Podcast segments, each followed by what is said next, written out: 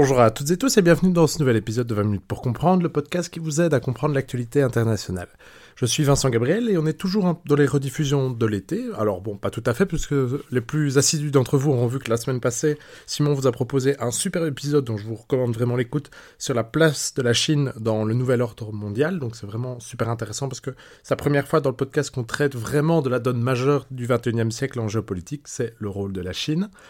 Aujourd'hui, on va plutôt revenir sur donc un épisode qu'on a déjà diffusé il y a déjà euh, deux ans, je pense, et qui s'inscrit dans la continuité de la précédente rediffusion, qui traitait donc du choix du président des États-Unis de l'époque, Harry Truman, de bombarder à l'arme nucléaire Hiroshima et Nagasaki.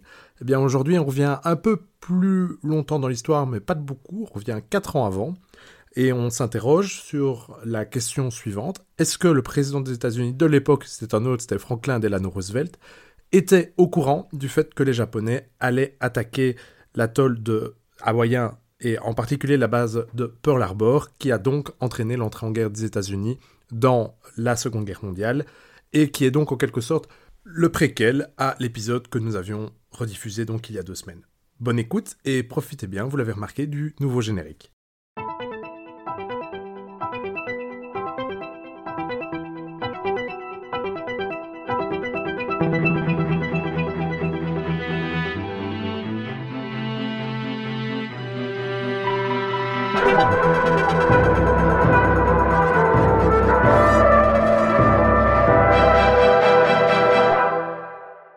Bonjour à toutes et tous et bienvenue dans ce nouvel épisode de Passé ressuscité, le podcast frère de 20 minutes pour comprendre qui revient sur les usages et mésusages du passé à des fins politiques. Je suis Vincent Gabriel et je suis aujourd'hui presque comme toujours en compagnie de Simon Desplanques. Bonjour. Bonjour Simon. Et donc aujourd'hui on va compléter la série que nous avons déjà réalisée sur Pearl Harbor en revenant sur une question centrale, on a vu le succès tactique, pour, pour au niveau stratégique, il faudrait relativiser, de l'attaque de Pearl Harbor, avec une question, étant donné que ça a uni la société américaine, ce qui a permis de facto à Franklin Delano Roosevelt d'entrer en guerre, il y a aujourd'hui une thèse qui, en fait, on va voir, qui n'est pas si récente que ça, qui laisserait entendre qu'en fait, le président des États-Unis de l'époque, donc le président Roosevelt, était au courant de cette attaque de Pearl Harbor, qu'il l'aurait laissé se réaliser, tout ça justement pour pouvoir entrer en guerre. Qu'est-ce que tu peux nous en dire de plus, Simon? Alors en fait, il faut bien comprendre que cette thèse, comme, bah, comme tu l'as souligné, elle n'est pas du tout récente.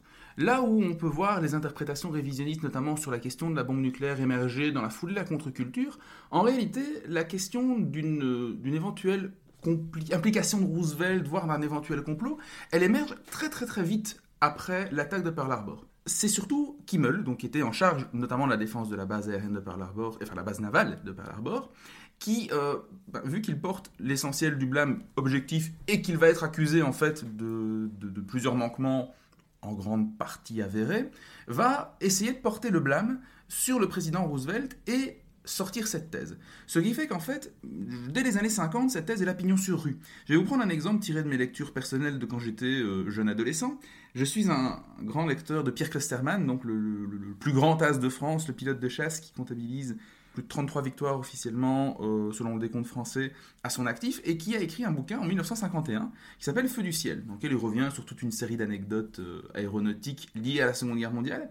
Et euh, dans une de ses histoires, il aborde en fait à cette époque la question de la responsabilité. Il sous-entend qu'en fait les Américains le savaient parce qu'ils avaient, et c'est vrai, euh, mis la main sur un, livret de code japonais de la marine impériale japonaise, dont je pense que tu nous avais euh, touché un mot dans le cadre de l'épisode de 20 minutes pour comprendre.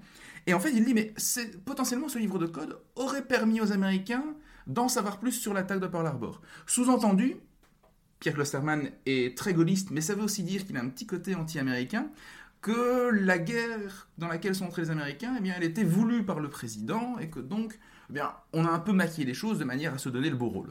Oui, tout à fait. On peut rappeler que Kimmel, qui était donc le chef de, la base à cette époque, a été jugé coupable par une commission d'enquête pour essayer de découvrir quelles étaient les responsabilités du désastre de Pearl Harbor. Et donc, comme, comme je l'ai dit, la commission d'enquête a jugé Kimmel coupable. Et comme tu l'as dit, Simon, celui-ci a donc essayé de se dédouaner en rejetant la faute sur Roosevelt. Oui, alors notamment, il pointait du doigt la politique agressive de Roosevelt en disant que Roosevelt a tout fait pour pousser le Japon à la faute, hein, pour, le dire, pour le dire ainsi.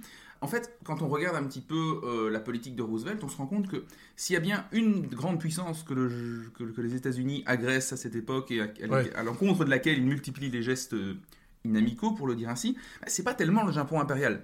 C'est l'Allemagne nazie. C'est l'Allemagne nazie, et notamment, bah, s'il n'y a qu'un seul exemple à retenir, c'est le pré-bail, par lequel les États-Unis se réservent le droit de donner, enfin de prêter en fait, euh, des armements à des nations qui estime-t-il, participe à la défense et à la, préservation des intérêts américains à travers le globe. Vous aurez bien compris que ce n'est pas l'Allemagne nazie, c'est évidemment le Royaume-Uni qui va partant recevoir une série notamment de navires, mais aussi d'avions de, chasse et de bombardiers, dont ils ont fort besoin tout, au, long de l'année 41, parce qu'à ce moment-là, pendant un an, en fait, il ne faut pas l'oublier, le Royaume-Uni continue sa lutte seul, littéralement seul, et ce soutien américain, il est, clairement nécessaire, au point qu'il bah, y a toute une série de convois qui traversent l'Atlantique, et qui euh, sont un cordon ombilical vital pour l'effort de guerre américain. Euh, anglais, pardon. Et on, peut dire, dire, mais oui, mais si on supporte euh, le Royaume-Uni, on supporte de facto la lutte du Royaume-Uni pour protéger ses colonies qui attaquent le Japon. Ce sont deux choses différentes. Mais voilà, Ce sont deux choses différentes. Il faut bien se rappeler qu'à l'époque, le Royaume-Uni est attaqué, enfin, son sol même est attaqué. Il ne va pas commencer à défendre des colonies. Il y a des batailles, certes, mais c'est un théâtre secondaire. C'est un théâtre clairement secondaire, même pour le Royaume-Uni, qui en fait, regardait un petit peu l'épisode de de la défense. En fait, regardez un petit peu ce qui va se passer dans la foulée de l'attaque de Pearl Harbor. Regardez la vitesse à laquelle les, colonies britanniques en Extrême-Orient vont tomber comme un fruit mur. Regardez la, faible défense de, Singapour, par exemple. En termes d'aviation, les meilleures unités aériennes, par exemple, sont stationnées à l'ouest de Suez. C'est-à-dire qu'on se dit, ok, bah, la partie vraiment utile de l'Empire, c'est la Méditerranée, et euh, évidemment la défense de, la mère patrie. Après, c'est du bonus. Et quand on, a, quand on est menacé à partir de décembre 41 sur les deux fronts, eh bien, les Anglais vont totalement délaisser l'Est euh, de Suez, au point qu'en fait, l'essentiel des grandes offensives britanniques contre le Japon impérial auront lieu en fait quand le théâtre occidental est relativement stabilisé et la menace nazie contenue. Un autre exemple, c'est quand l'Indochine tombe aux mains du Japon, il n'y a aucune réaction de Vichy parce qu'en fait, bah, on a autre chose à faire pour l'instant. Tout à fait. Et d'ailleurs, bah, pour revenir sur la chute de l'Indochine, en réalité, quelle est la provocation dont parle Kimmel quand il accuse le président Roosevelt d'avoir poussé le Japon à la faute? Bah, C'est l'embargo sur le pétrole qui est décrété dans la foulée de, euh, de, de l'expansion impériale du Japon. Voilà. Et en fait, mais on pourrait faire le parallèle avec ce qui se passe aujourd'hui. Est-ce que on pourrait accuser l'Union européenne de provoquer la Russie parce qu'elle impose des sanctions suite à l'annexion de la Crimée, par exemple? À partir du moment où on est dans cette configuration-là, clairement, c'est exagéré de parler de provocation, surtout à l'égard du Japon impérial. Et on peut revenir, tu posais la question, Pearl Harbor est-il une erreur stratégique? Fondamentalement, et je vous renvoie à l'excellente série de vidéos euh, World War II in Real Time sur YouTube, qui, est une mine Idol, qu'on salue, mais qui ne nous qui ne nous saluera sans doute pas parce qu'il ne parle pas très bien français. Mais l'interprétation qu'il propose est la suivante. En quoi est-ce que Pearl Harbor est peut-être une victoire tactique, encore que là on pourra y revenir dans quelques, dans quelques minutes aussi, mais en quoi est-ce que c'est une défaite stratégique? En réalité, si les Américains voulaient modifier, pardon, si les Japonais voulaient modifier le statu quo territorial et politique dans le Pacifique, les États-Unis à part les Philippines où ils ont un protectorat, mais ne sont pas une puissance importante. Qui est important à l'époque? La France avec l'Indochine, les Pays-Bas avec euh, l'Indonésie, et les Britanniques surtout. En réalité, les Américains, parce qu'ils sont opposés, euh, pour, toute une série de raisons, au colonialisme et qu'ils ne soutiennent pas spécialement les puissances européennes dans leurs ambitions coloniales ou de maintien de leurs empires coloniaux, euh, il ne fallait pas les attaquer. Et il y a peu de chances qu'en réalité, en attaquant d'autres colonies britanniques, si en décembre 41, le Japon avait juste, entre guillemets, attaqué les points forts britanniques hollandais, les États-Unis ne seraient pas intervenus. Ou en tout cas, ils auraient, eu, ils, auraient, ils auraient apporté un soutien beaucoup plus tiède. Certes, l'épisode de Nankin en 1937, hein, donc le, viol de Nankin, le massacre, etc. Eh bien, ça avait considérablement choqué l'opinion publique américaine, mais pas au point d'entrer en guerre là où l'opinion publique était sûre qu'on allait entrer en guerre aux États-Unis, c'était face, aux, face aux nazis. Face aux nazis. Alors il est vrai qu'il y avait une montée des tensions diplomatiques entre le Japon et les États-Unis, et on peut ici commencer à battre en brèche la thèse. Il est vrai aussi que Roosevelt s'attendait, euh, les États-Unis s'attendaient à une attaque Tout à japonaise. Là pour le coup, c'est assez clair. Donc ils disaient, voilà, ça va finir par péter cette, histoire. La grande question, c'est qu'ils ne savaient pas où. Et alors, surtout, ils ne savent pas où, et euh, il faut ici éviter l'anachronisme. Dans les, théories alternatives qui entourent Pearl Harbor, il y a souvent l'explication de comme par hasard, quand vous entendez Ouais. comme par hasard, de manière générale, fuyez, hein, c'est un très mauvais argument. Mais bref, Le, hasard existe. le hasard existe et parfois il fait bien les choses, parfois Il ça s'équilibre. Dans le cas de Pearl Harbor, d'un côté les Américains n'ont pas eu de chance, notamment les transmissions qui prévenaient de l'imminence de l'attaque n'ont pas été interceptées, clairement pour toute une série de facteurs que Vincent a en partie expliqué dans l'épisode de 20 minutes pour comprendre. Mais en réalité, euh, il y a aussi eu beaucoup de chance du côté des Américains, bah, c'est que leurs porte-avions, leurs trois seuls porte-avions étaient loin. Mais pourquoi est-ce que on dit comme par hasard les porte-avions étaient loin? C'est un argument qui est brandi pour dire bah voilà. Le, le cœur de ce qui allait devenir l'effort de guerre stratégique américain a été préservé, ils n'ont coulé que des vieux bateaux, ce Voilà. qui est vrai. Et donc on peut laisser l'attaque avoir lieu, puisque finalement on ne perdra que des navires totalement dépassés et inutiles. Et on peut rappeler que l'objectif de Yamamoto, c'est de couler ses porte-avions. Mais Voilà. sauf que dans le cadre de la pensée militaire générale de l'époque, le porte-avions n'est pas encore ce qu'on appelle un capital ship, c'est-à-dire un, un bateau important, qui est l'épine dorsale, si vous voulez, de votre effort de guerre. En réalité, à l'époque, ça reste le cuirassé. Et donc, rationnellement, posons-nous simplement cette question, pourquoi est-ce qu'on aurait laissé les cuirassés vulnérables, dans l'esprit des stratèges américains, et pas les porte et pas les porte-avions, ça aurait plutôt dû être l'inverse. En réalité, ces porte-avions étaient en manœuvre euh, à l'extérieur, et oui, ça, les Américains ont eu beaucoup de chance sur ce coup-là.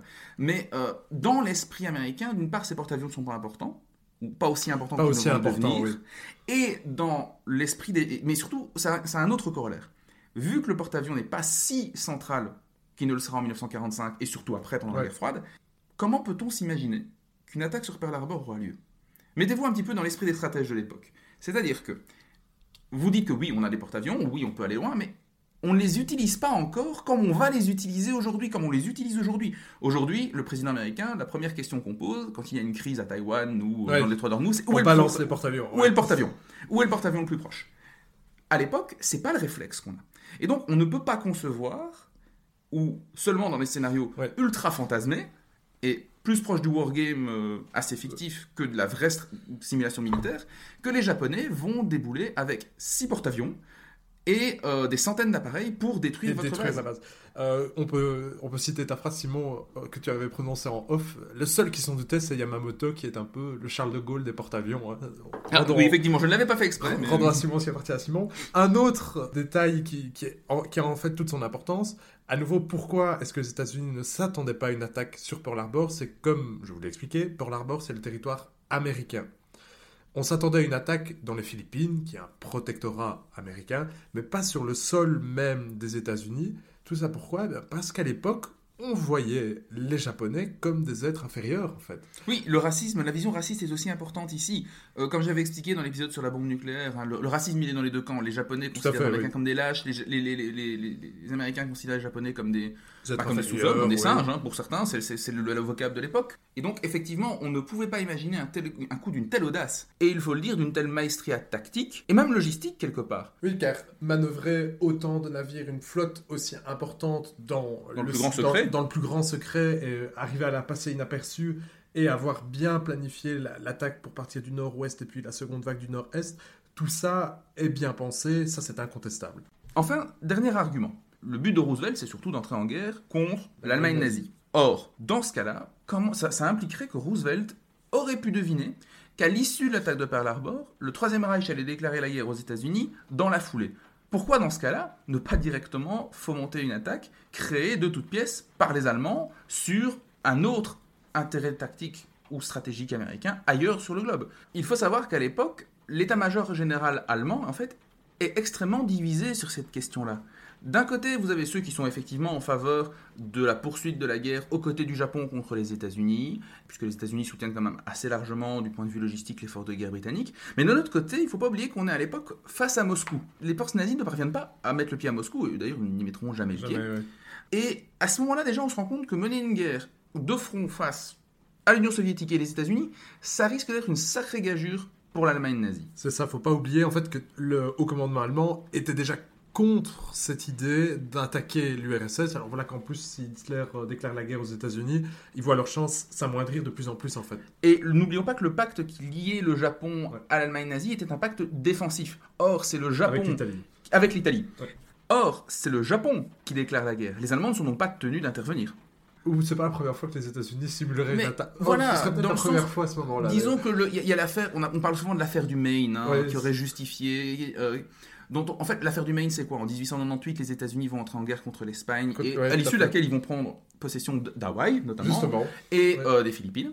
Et il y a longtemps eu une controverse sur le fait que euh, le, il y a un bateau américain qui a été coulé Oui. à la Havane, hein, je pense. C'est William. Randolph Hearst qui avait dit euh, Montrez-moi une explosion, je vous donnerai une guerre. Voilà, Donc, et euh, en fait, on se demande dans quelle mesure euh, cette, euh, cet incident n'a pas été provoqué par les États-Unis eux-mêmes pour justifier la guerre contre l'Espagne.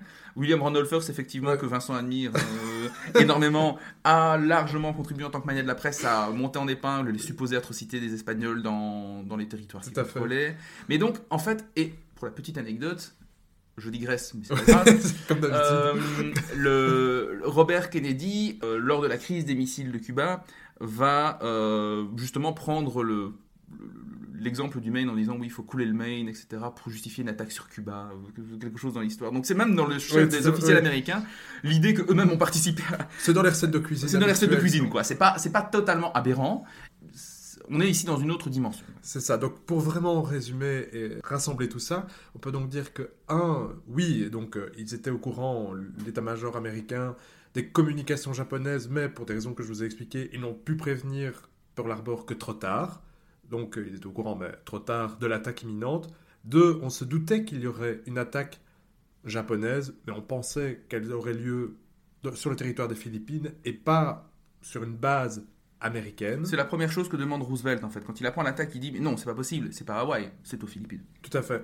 Et dernier élément, on ne se doutait pas que les Japonais, qui étaient jusqu'alors sous-estimés, seraient capables de produire une attaque aussi sophistiquée et aussi sophistiqué avec une arme dont on n'a pas encore pleinement conscience du potentiel, à savoir le porte-avions. oui, tout à fait. Et puis on aurait du mal à croire que Roosevelt, pour lancer une attaque, euh, aurait mis en danger sa propre une base maritime aussi importante dans le cœur du Pacifique, aurait euh, amené à la mort de 3000 personnes et aurait menacé, parce que comme on l'a dit, c'est un coup du hasard et rien d'autre, l'absence de ces porte-avions dans la base de Hawaï. Donc en fait, pour conclure, il n'y a aucun élément qui indique que Roosevelt était au courant. Tous les éléments indiquent le contraire.